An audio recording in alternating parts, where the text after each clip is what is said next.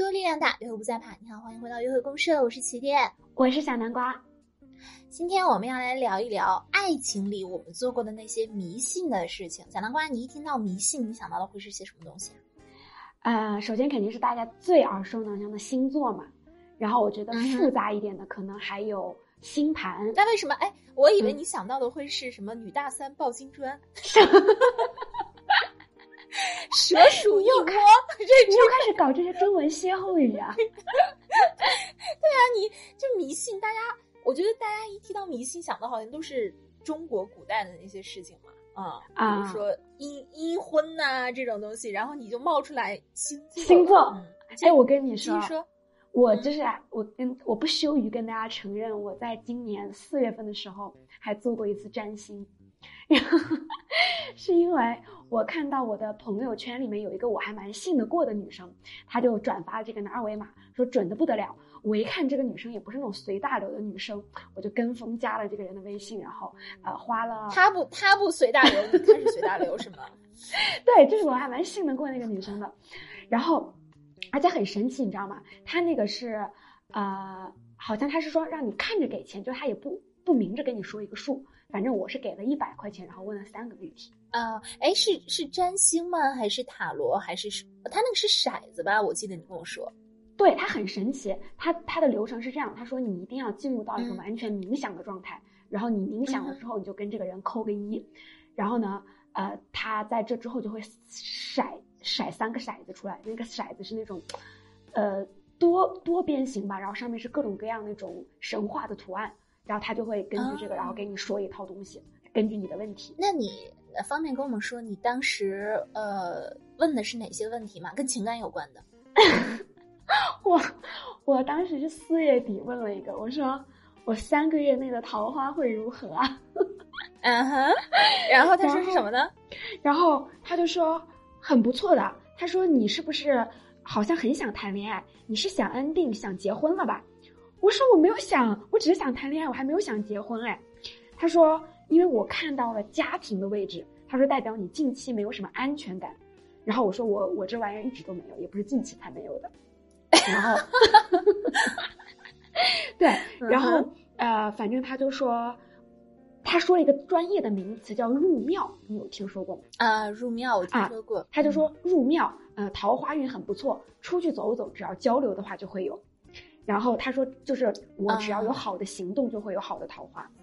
然后果然在一个月之后，在我跟起点出去聚餐的时候，我就遇到了我的桃花。你的桃花主要是我行动的好吧？那倒也是。但我觉得他这么说有点儿，嗯，就是我我无意冒犯各位大师啊，我真的无意冒犯，因为我自己也经常去搞这种神神叨叨的东西、神秘学的东西。嗯，就是我觉得，难道不是任何一个人都心里很像？你看，你想哈，既然你已经向往桃花了，对吧？你问他的就是桃花的事情，这一直这肯定就代表你想，你想搞想恋爱，嗯嗯，对，就是你的你的答案已经藏在你的问题当中了，对吧？哦，然后对，然后任何一个人肯定都是多出去走走就会碰到桃桃花，要多行动一下，就会碰到桃花。对，所以你有听过一个名词叫“算命师效应”吗？嗯，我没有，你说说吧，请讲。就是他们说，就是这些算命的人或者搞这占星人，就会常用一些这种模棱两可或者适用于所有人的语言。比如说你这人生来还是很善良的，那大家所有人都会觉得人之初性本善，我就是个善良的人。或者是像我刚刚的那个例子，就你只要多出去走走就会有桃花，就是其实是很模棱两可的话，但一旦你可能后面应验之后，你反倒会觉得很准，但其实并不是如此。嗯，因为我当时我妈妈她找了一个大师给我算，在我二十九岁还是三十岁那年，啊，今天就是三十岁年，我妈我妈找了一个我们那边的一个大师跟我算。呃，大师就说我在，在二零二一年，哎，今现在是二零二一年，二零二零年那，二零二零年那一年会找到一个社会地位极高的男子。嗯，我内心窃喜啊，小南瓜不得不说，二零二零年是吗？结果没想到锁在英国了吧？就是对，然后那年确实遇到了一个社会地位比较高的男子，但是人家就，嗯。更更想是想跟我玩玩，哦，对，所以你不能说那大师说错了，但是他也没全对，所以，嗯，就是我觉得他们说出了一个东西吧，我是这样想的啊，我，我我觉得我以后可能也会往占星或者是神秘学的地方，我去探索一下，我我觉得我可能会去探索一下，我觉得他们是这样，他们可能能看到一个东西，然后能看到一个东西，但是呢，那个东西，呃。首先，他们不一定看的百分之百精准。比如说，他们看到的可能是一个，呃，直径为两两米的圆，但可能最后落在那个地方，可能就是直径两厘米的一个圆。他们只能看到一个更大的一个很混沌的一个东西，所以他们跟你说，但并不代表他们看不到。所以，有的人说那种呃，算命师或者是占星师的效应，可能就是。他觉得那是模棱两可，但是我觉得他们看到的可能是混沌的一个东西。反正我男朋友他在遇到我之前是在今年年初的时候，他也去找他比较相信的一个大师算了一下，然后大师就告诉他说，今年在年终的时候会有桃花，是正缘，呃，但是具体在哪几个月，他他不想跟他说。然后我男朋友是在五月的时候遇到我的，嗯，哦，其实不是算不算下半年，他说他说年中的时候，或者是说过一段时间。对对对，年终的时候会遇到啊，但是具体是哪几个月，他就说我哪哪，或者是哪一个月，他就说我不告诉我男朋友，他说免免得你心情波动。我觉得这也是一种说辞。嗯，那我男朋友为什么会很相信这位大师呢？因为他之前也是对神秘学抱着一个非常将信将疑的一个态度，但是呢，他第一次见到那个大师也是在一个朋友的聚会上面，呃。在座就有很多人说，哎，这其实是一个有点不是出的一个大师。他平时的工作也是跟算命没有任何的关系，他算命也不收钱，他就是有天生有这么一点灵性。然后我男朋友就去问他，有点开着玩笑的意思，说问他，哎，那你可以，呃，你可以帮我算一个东西吗？然后大师说好，然后大师就好像就是要开了一下天眼，那个时候开了一下天眼，或者是在脑海里。想了一个东西，然后进行了一些联想吧，啊，然后他就问，哎，我很好奇，说你说的开天眼是什么意思？我也不知道，就是他们能 看到一些东西吧。我我觉得我问过几个人，他们就说他们能，就是闭上眼睛的时候可能能能这个看，我觉得是一种通感，就是他们能感受到另外一种东西。嗯，那他需要知道你男朋友的任何信息吗？还是什么都不需要？不需要。不需要，就是一种感受啊，他能感受到一些东西啊。OK，他反正就问我男朋友说，是不是有一个姓程的小姐追求过你，在这半年以内？我男朋友当时就对就很惊，因为那个小姐虽然不姓程，但是姓陈。哦，姓氏还是在半年是猜中也很那个。对啊，就是。他他看中的他他可能看到的是一个意象，那个意象的感觉就是念成念成或者是怎么样，反正，但是他就问问对了，他对我男朋友之前没有任何的了解，也是在那次饭局上第一次见到他，所以我男朋友觉得哇，原来是真的是有这种事情的，他也开始变得比较信那个人。嗯，我我一方面我一就是我我实在无法就是说建立起比如说一个人的出生年月为什么会跟他的后期性格有关系，或者比如说包括你这个连出生年月都不用，只是站在我面前我就可以测到一些东西，就是我一方面又不信，但是一方面我因为不光是你说的这个事例，我身边很多朋友也也也讲过这种不得不信的事例，我觉得很就不知道该该该怎么看待这个事情了已经。就这就让我想起之前有一个科幻电影叫《降临》嘛。嗯，就是女女主角是一个呃学文字的，然后她跟外星人学了一种文字，那个文字呢，就是你写出来的时候，一个故事的开始和结局，你就能够全部都看到了。我觉得可能呃占星啊，或者是神秘学也是这样的一种语言系统，就是它能够，它就是万事万物它是相连的，它能够看到这个事情的整个的一个东西。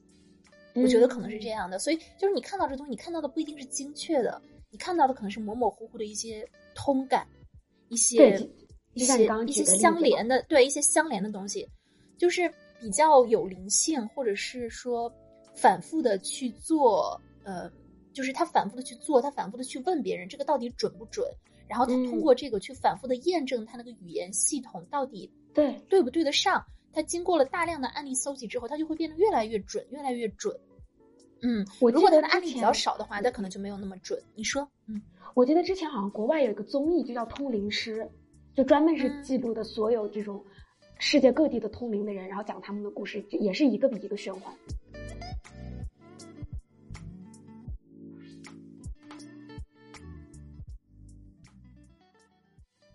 那小南瓜，你自己平时跟你历任前男友，你有过任何搞神秘学的推算吗？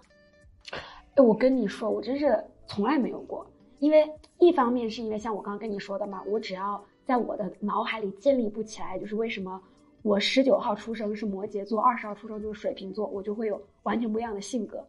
这这种联系之后，我就是对于星座的各种解析都不太信。再一个呢，就是我跟我男朋友之间的出现了各种事情，我会从那个具体的事情入手，就想我们俩有什么问题。然后如果是感情很好的时候，那我更犯不着就算了嘛。所以好像不管是哪种情况，我都没有怎么用过神秘学。嗯，我觉得你看啊，首先你说为什么十九号是摩羯座，二十号就是水瓶座这个事情，是因为我们的星座肯定不是只能看太阳星座的，我们要看星盘啊。就是哦星盘它是有一个，嗯对，它是有一个很庞大的一个东西可以解读的。然后很晚的摩羯座，它其实是有一点点偏水瓶座了。很早的水瓶座，它是有一点点往摩羯座那个地方去偏，所以在这个在这个界限左右出生的人，他是相对来说比较模糊的，所以我们要看星盘。嗯，啊，这是我的一可个我的，嗯，你说，就我可能一直会觉得说，我的性格可能是由我后天遇到的人，然后我的成长家庭环境决定的。就我怎么都想不出来，我在冬天出生的人跟在夏天出生的人就会有那么不一样的那种性格，我就是转不过这个。嗯，你就转不转不过这个弯儿是吧？嗯嗯嗯，就我觉得，因为你想想，我都想，如果原生家庭那种基因可以决定我到底是个怎么样的人的话，那为什么我出生的地点和时间不可以决定呢？我觉得完全可以。嗯，然后、嗯也不是说完全可以吧，我觉得它是是会有影响的。就是你这个时候出生，然后你这个时候你爸妈、你妈妈经过了，比如说我是秋天出生的，嗯那我妈妈这怀胎九个月，她所经历的气候的变化，地方的一个风土人情，它必然就跟夏天出生的那那怀胎九个月的所经历的事情是不一样的。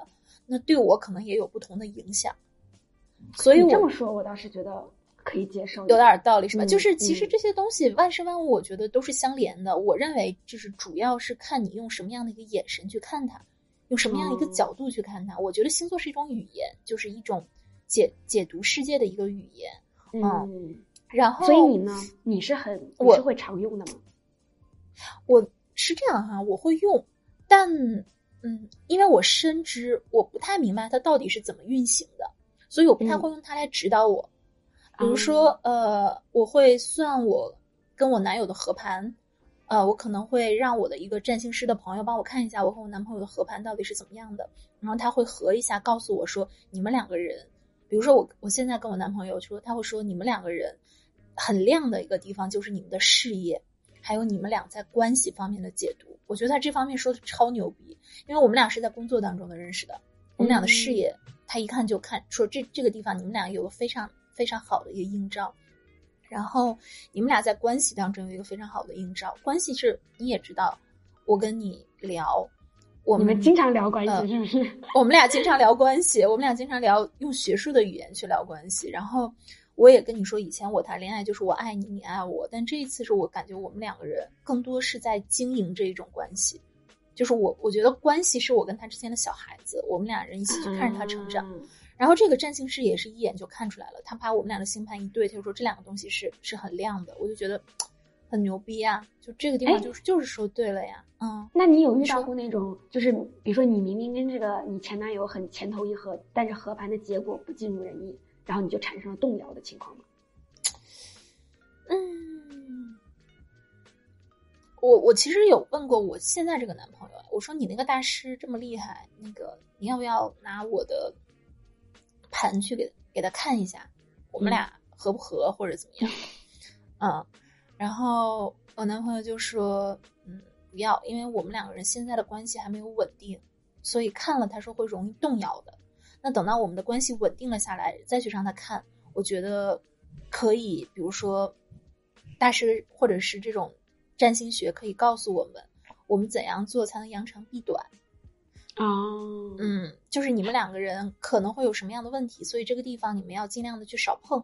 你像我们看星盘嘛，看出我们自己性格当中的一些缺陷，那也不是说我们就是一个就是一个完了蛋了的人了，就而而是说我们可能要更多的去发挥那些长处，那些短处我们可能就不要去碰，或者是更加的注意。嗯，对你这个让我想到了，就之前我们朋友之间有段时间就很流行去算命啊什么的，然后我当时就问他们，我说。那你你提前知道了这个东西，你也改不了，那你知道了它有什么用呢？然后他的意思也是跟你差不多，就是那我起码就是有个心理准备嘛，就比我凭空直接遇到，可能我承受的能力会更好一点。嗯，我觉得比较要戒除的就是，比如说吧，嗯，射手，射手，大家的，嗯，大家的预定就是自由、爱玩、花心啊。那如果你遇到了一个射手的男朋友，你就说，哎，你们射手就是不行，你们射手就是很，很花心，你们射手就是不能管。那对方听到这个，他心里肯定会难过的呀。所以说，你就会，你就在预设我的不忠诚，对吧？嗯。大家反而就是，你知道他自由，你知道他花心，你知道他爱玩，你应该做的是不要给他过多的限制，而不是用他的天性里的一些东西去指责他。嗯，我觉得大家要做到的是这一点。用好星座这个东西，用好神秘学的力量，对。然后，而且也不能去盲信一个神秘学，因为一个人，你想想，他首先他星盘有那么多种，然后每一个每一个什么又有什么不同的落位，然后不同的落位又有不同的解释。你看，虽然我是太阳射手座，但是我的上升和我的月亮都是天蝎，其实我是一个非常天蝎的人。然后，但是如果我把我的 嗯，但如果我把我的呃，呃，出生日期告诉别人，就说：“哎呀，你就是射手，你就是怎样怎样。”那有时候我听别人分析我，我觉得就是根据射手来分析我，我觉得跟我没有那么像。嗯，而且如果你再按中国的传统生肖再来算一轮，可能有不一样的解读。嗯，所以我觉得大家千万不要呃学了神秘学，或者是去用神秘学的时候，把它用成了自一种傲慢。我觉得反而应该用用一种谦卑的心态去看它。嗯，就是，嗯，它它不是你用来 judge 某一个人的理由，它反而是你用来感觉，呃，比如说两性关系或者是一个人的性格，它是其实有非常多可以去探讨，很多无穷滋味的这么一种感受。而且我最近又学到了一个新的东西啊，就不光是星座，啊，星座是看一个人的，合盘是看两个人的，还有一种叫星宿关系。星宿关系就是说，嗯，我有跟你提到过是吧？啊，就这个也很有意思，就是是看两个人的关，你把两个人的关系拿出来单独当一个东西，这不就是咱们天天在聊的亲密关系吗？嗯，哎，那我觉得星宿跟合盘是不是还蛮像的？嗯，可能吧，可能星宿星宿更像中国中国的一个东西，然后合盘可能是像嗯西方西方的，嗯，对。然后我跟我男朋友就是叫呃。怎么说呢？就是前世一个人欠了另一个人，这一辈子是要来还债的。我们俩是这样的一个关系，这辈子成了事业伙伴。对，就这辈子就一个人一定要把债全部还干净，你们两个人之间才算完成你们俩这这一段缘分。而且我们俩有点是我要还他债，你能想清想明白吗？我能，我要来还他债，我欠他的。怪不得你，你之前也在节目当中讲，他经常找你要工作上的建议，你就是，就是要该要给人家建议的，啊 你要还债啊！我这一辈子我一直都是在向别人索取，没有想到我给他还债，就想起这个东西，真是。我那天跟他说嘛，我就跟他作，我说你知道吗？我们俩的关系是我要跟你还债。我说你凭什么？你何德何能让我给你还债？他说：哎呀，他说：哎呀，如果如果他说的准。你就开开心心的还债，把债还完了就好了。如果他说的不准，你也不要在这里，就因为他说的东西而自怨自艾，是不是？他说你你现在怎么怎么折腾都没有用，好好的啊，嗯，我就觉得我也是没错。我们花钱去占星，或者是花时间去搞这些东西，不是为了给自己找气受的嘛？肯定是当做一个有用的帮手嘛。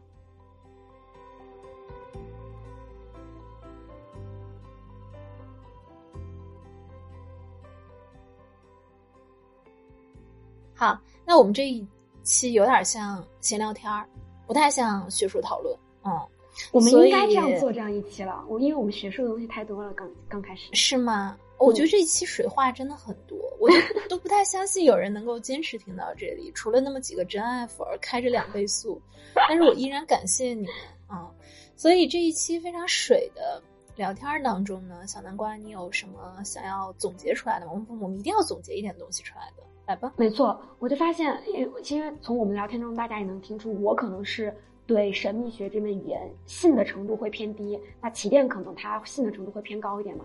那我觉得每个人其实相信的程度都不一样，那不相信的人也不要去否定这门语言。我觉得不懂的东西就你自己不信就好了，但你不要去 judge 信的人嘛。然后另一方面呢，我是觉得当你掌握了一些结果之后，我们的眼光不要变得傲慢，就是让让我们去评价别人或者评价自己都有思维定式。我觉得这个东西是辅助我们有更开阔的眼光。嗯，是的。然后我还想到一个点，就是呃，有的时候你觉得占星师准啊不准啊，那我们肯定不排除，就是一定会有那种呃浑水摸鱼的骗子，但他有的时候不准，只可能是因为他可能感受到的东西比较的缥缈，就是更加开阔一点，但是是但是最后定位所谓的那个准的东西是在那个缥缈的东西的一点。嗯可能他更加对，可能是他的技术还没有那么的熟练，或者是他的能力还没有那么的精准，但并不代表这个东西就是错的。可能它的方向确实是那样一个方向。我觉得我们也不要太傲慢的就说人家不准或者是怎么样。嗯嗯嗯，好吧。总而言之，我觉得，我觉得这一些都是只是我们跟世界或者是跟我们的内心沟通的一种方式。没错呃每个人有他自己的去疗愈的一个方式。嗯，所以我也希望约会公社也是一个，就是疗愈你们有的方式。然后就是大家在约会公社里面学到的一些技巧的，不一定能用得上；一些方向呢，不一定对得准。呃，但是呢，就是这也是我们跟世界沟通的一个方式。所以，说不定大家可能会哪将来有一天发现，爱的不止五种语言，爱说不定有八种语言。我觉得我们已经开始胡言乱语了。那就赶快收尾吧。那就到这里了。约会公式是一个由起点主持，陪你一起从亲密关系中发现自我的情感博客。每周一。次更新，上周六晚八点在喜马拉雅直播，期待各位的陪伴。祝天下有情人，天天有约会，拜拜喽。拜拜。